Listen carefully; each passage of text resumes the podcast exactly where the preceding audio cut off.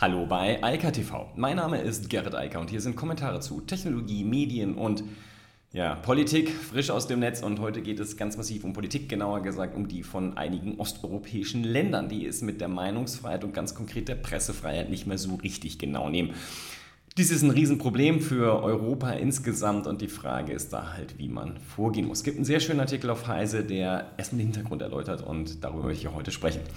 Dann geht es noch einmal um den GitHub Copilot. Da gibt es nämlich eine Riesendebatte gerade im Netz, ähm, die die Frage stellt, ob das, was der GitHub Copilot oder genauer gesagt Microsoft äh, mit der künstlichen Intelligenz von OpenAI dort tut, ob das legal ist oder nicht. Und darauf hat äh, Julia Reda eine schöne, eine schöne Antwort gegeben, die auch sehr lesenswert ist für all die, die dort auf GitHub unterwegs sind. Und dann gibt es zwei neue Unicorns in dieser Welt, nämlich äh, Manu Manu und Pine Labs, die beide sogar weit über einer Milliarde Bewertung angekommen sind.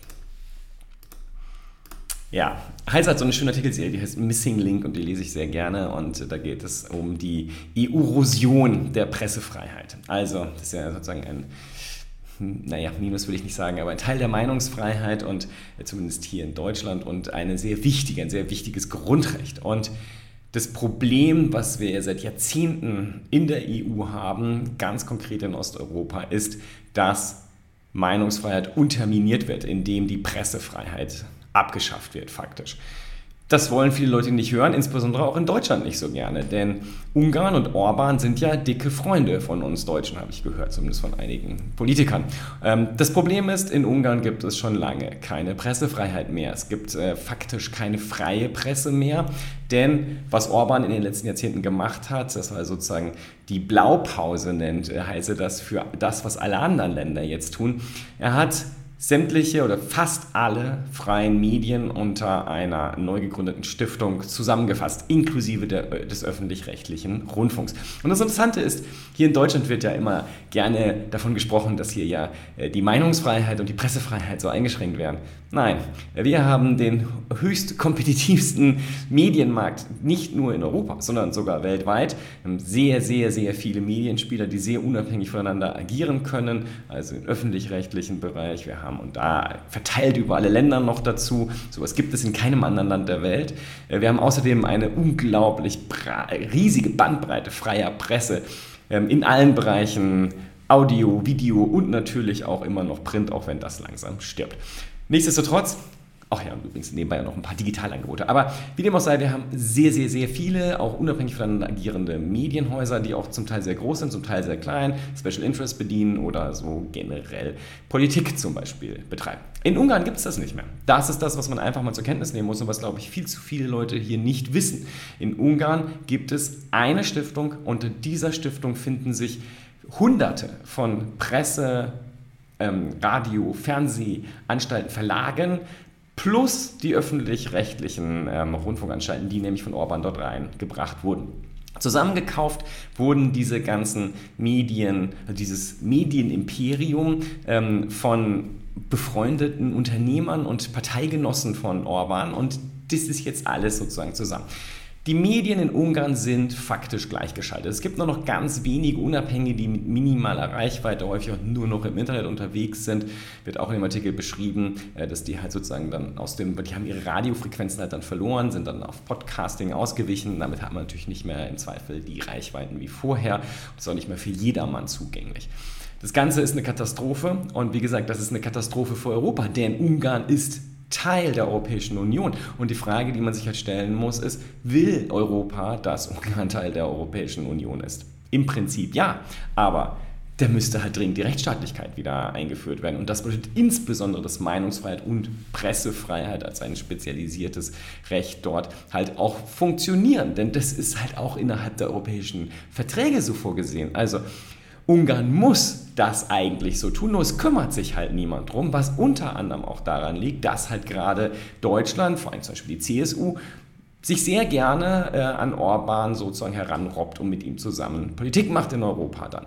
Das ist inakzeptabel, denn das, was wir hier sehen, ist eine, ein Staat, der sich in ein autokratisches, nicht mehr rechtsstaatliches, nicht mehr demokratisches Konstrukt entwickelt hat. Und das passt nicht in die EU. Und das Problem ist, Das ist ja nur die Blaupause, wie Heise schön geschrieben hat.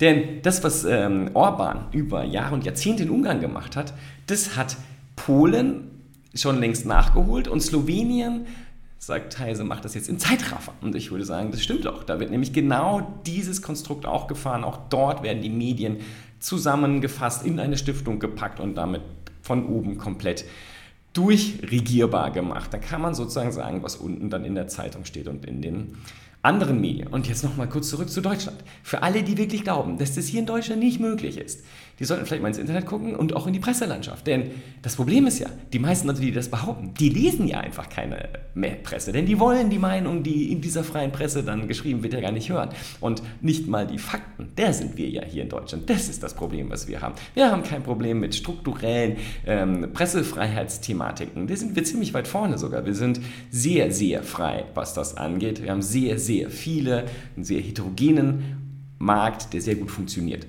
Nicht so in Osteuropa. Da haben wir ein Problem. Und nochmal, das geht uns auch an, hier in Deutschland. Denn Ungarn, Polen, Slowenien, die sind nur wenige hundert Kilometer entfernt. Also bei einigen sogar nur wenige Meter. Das ist sozusagen über die Grenze. Aber das ist ein echtes Problem, weil Meinungsfreiheit und Pressefreiheit halt konstituierende Elemente für eine Demokratie sind. Und Europa, die Europäische Union, ist ein demokratisch gedachtes Konstrukt, weil ganz unabhängig von allen Demokratiedefiziten, die faktisch dort bestehen, ist das das Ziel, wenn man das so sprechen möchte und sagen möchte, wir haben ein Ziel und wollen zum Beispiel irgendwann einen Bundesstaat. Ich wäre da jedenfalls dabei, aber das ist ein anderes Thema. Wie dem auch sei, das soll demokratisch sein. Unsere gesamte Geschichte, und ich rede jetzt von Jahrtausenden und spätestens seit der Französischen Revolution, ist demokratisch geprägt. Und die Briten werden jetzt sagen, wir haben das auch noch ein bisschen länger gemacht als die Franzosen, aber wir kennen das sehr lange aus Griechenland und haben das ja auch überall eingeführt. Nur was in Osteuropa momentan passiert ist, dass das zurückgeführt wird. Wir haben dort Autokraten sitzen. In der Schweiz haben wir auch ziemlich große Probleme in der Hinsicht. Also wir haben einige Länder in Mitteleuropa, aber auch in Osteuropa, wo es mit der Demokratie nicht mehr so weit her ist. Und hier kann man das halt immer schön sehen, am Mediensystem. Es wird ja viel über den Medienwandel gesprochen und herrje, die armen Zeitungen sterben. Das beunruhigt mich nicht. Was mich beunruhigt ist, wenn es nur noch einen Spieler gibt, der tatsächlich dann auch sagt, wie die Nachrichtenwelt da draußen aussehen soll. Das ist ein Problem. Das ist das, was wir auch hier in Deutschland schon mal hatten. Und die Italiener kennen sich da auch ganz gut aus. Also durchgeschaltete Medien, die alle in einer Stiftung hängen. Das gibt es in Ungarn, das gibt es in Polen und das wird es bald auch so in Slowenien geben. Das ist eine Katastrophe. Mal ganz davon abgesehen, dass ich als Europäer auch sagen muss, es ist eine Katastrophe, dass wir keine europäische Medienlandschaft haben. Das ist noch das nächste Problem. Aber ähm, das ist auch schwierig aufgrund der Sprachbarrieren etc. Aber wir haben mittlerweile halt Länder, die das auch nicht mehr haben, weil man es abgeschafft hat. Und zwar von oben runter über Jahrzehnte, Jahre oder jetzt in wenigen Monaten. Darum muss sich die Europäische Union meines Erachtens dringend kümmern, denn das ist nicht hinnehmbar. Wir können nicht unter einem Dach leben, ähm, wo die einen ständig rumzündeln und äh, das äh, Fundament, auf dem das Haus gebaut wird, am liebsten einreißen wollen würden. Das müssen die anderen unterbinden und da müssen sich insbesondere die, die ständig mit diesen Autokraten dann auch noch irgendwo in irgendwelchen Publikationen erscheinen, sich dringend mit beschäftigen. Das ist inakzeptabel. Das wirft ein Bild auch auf die anderen Länder, zum Beispiel auf Deutschland, das auch nicht passt und auch nicht zu Europa passt und überhaupt nicht in die Medienlandschaft passt, die wir zum Beispiel hier haben und auch in anderen europäischen Ländern, mit Ausnahme von denen da drüben im Osten. Und da muss sich was tun und ähm, ich sehe es genau so, auch wie Heises sagt, es ist eine Frage der Europäischen Kommission. Es ist eine Frage der Europäer. Und zwar der Europäer in Regierungsverhandlungen, also im Ministerrat, da viel mehr Druck zu machen. Und wenn Slowenien jetzt zum Beispiel die äh, Führung dort übernimmt, das ist eigentlich auch schon ein Problem. Ja, das geht eigentlich gar nicht. Wir müssen dort Regeln haben, was gemacht wird mit Ländern, die den demokratischen Pfad verlassen. Und davon haben wir in Osteuropa mittlerweile mindestens drei. Und zum Glück gehört die Schweiz nicht zur EU. Insofern brauchen wir uns um die ja nicht zu kümmern. Aber auch ein Problem, weil die sitzen mittendrin und werfen auch kein gutes Bild, wenn es ähm, um das Thema Rechtsstaatlichkeit und dort spezifische Meinungsfreiheit und Pressefreiheit gibt. Auch dort gibt es diese Vereinheitlichungstendenzen tatsächlich. Und noch dazu ist mit der NZZ leider eines der besten Pressemedien zumindest war es für mich eines der herausragendsten Pressemedien sozusagen gestorben und äh, heutzutage nicht mehr lesbar. Schade drum. Ja, Julia Reda, ähm, bekanntermaßen Piratin und äh, besonders tief im Urheberrecht, hat sich umfangreich mit dem, über das Thema GitHub Copilot ausgelassen.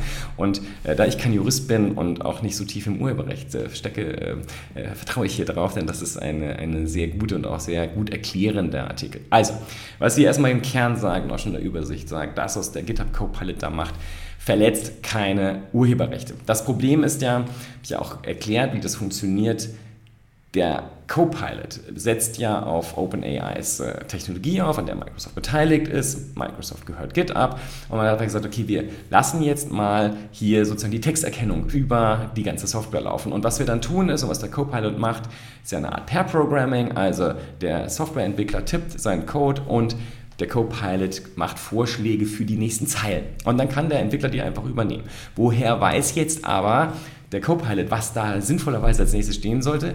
Natürlich maschinelles Lernen, die Auswertung von Hunderttausenden und Millionen und 10 Millionen Zeilen von öffentlich verfügbarem Code, also Open Source, insbesondere natürlich in den GitHub Repositories.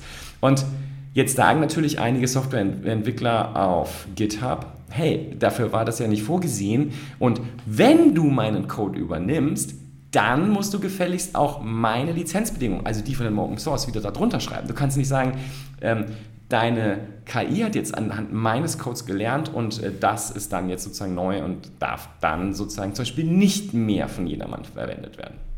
Das ist die Debatte, um die es geht. Und er sagt, Reda, so ist das nicht. Denn dieser öffentlich, äh, öffentliche Code und das Data Mining da drin ist legal. Es ist völlig okay. Sie schreibt einfach hier, wenn du dir ein Buch nimmst in der Bücherei und darin liest, ist das auch keine Urheberrechtsverletzung. Das ist legal. Und genauso ist das auf GitHub halt auch. Und der Code, der dann generiert wird, wird ja wiederum von einem Softwareentwickler im Zweifel übernommen. Es ist ja keine Kopie eines schon vorher bestehenden Codes, sondern das sind sozusagen ja gerade durch maschinelles Lernen im Zweifel auch neu generiert auf Algorithmen basierten neue Codeschnipsel, die dann da sozusagen reingespült werden und das Programmieren halt vereinfachen. Aber es ist keine Kopie in der Hinsicht, die dann die zwangsläufige Folge hätte, dass die, der, äh, der, äh, der Code, also die die Urheberrechtsvorgaben, die der ursprüngliche Entwickler mal gemacht hat, dessen Code ausgelesen wurde und zum maschinellen Lernen verwendet wurde, dass die übernommen wird. Das ist es nicht. Worauf Reda aber auch hinweist, und das finde ich das Interessante an dem ganzen Artikel, es gibt im Rahmen der WTO tatsächlich Ideen, dass man genau das so haben will und dass man vor allem von Maschinen generierten Code urheberrechtlich schützen möchte. Und das ist tatsächlich ein Problem, ähm, wo wir alle aufpassen müssen, was da passiert. Wenn, denn sobald das passiert, reden wir halt reden wir nicht mehr über Open Source, sondern dann reden wir im Zweifel über Code, den wir nicht mehr einsetzen können, obwohl er vielleicht auf solchen Systemen basiert. Und das ist natürlich schwierig, also wo auch kein Mensch das gemacht hat. Und wenn so eine KI mal anfängt, Code zu tippen, dann macht die davon viel. Ja? Also das äh, könnte dann sehr weitreichende Konsequenzen haben. Insofern ist es wichtig, da zu schauen, wie die rechtliche Perspektive aussieht und was ein maschinell basierter, also maschinell gelernt dann generierter Code tatsächlich für die Urheberrechtsfrage bedeutet und das muss äh, sicherlich geregelt werden, sonst kriegen wir dort ganz sicher Probleme. Ist ja sozusagen dann Spamming und danach dann, also wie bei Patenten und dann kann man das schön durchtrollen. Das sollte wohl eher nicht das Ergebnis des Ganzen sein. Noch zwei kurze Nachrichten. Ähm, es ist im Moment faszinierend, was so im Startup-Bereich passiert. Also überall ist ja enorm viel Geld unterwegs. Es hat verschiedenste Gründe. Weltweit sind überall immer noch bei den Zentralbanken sozusagen die Rohre offen und das Geld wird rausgeflutet in den Markt und das muss irgendwo hin. Und das fließt natürlich auch in den Startup-Bereich und deshalb haben wir immer mehr Unicorns und auch einige, die nicht nur knapp die Milliardengrenze äh, in Bewertung überschreiten, sondern wie Mano Mano aus Frankreich auch gleich mit fast drei Milliarden bewertet werden. Die haben gerade 355 Millionen Dollar eingesammelt.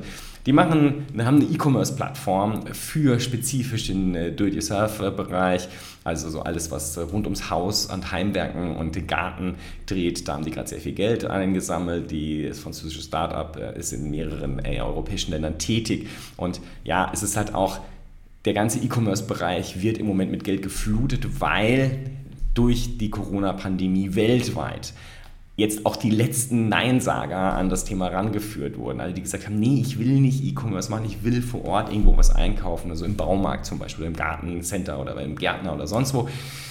Die haben gelernt, dass das auch so ganz gut geht und gerade der Heim- und Gartenmarkt ist ja auch hier in Deutschland im letzten Jahr richtig explodiert, also im zweistelligen Bereich gewachsen, weil die Leute nicht in Urlaub fahren konnten.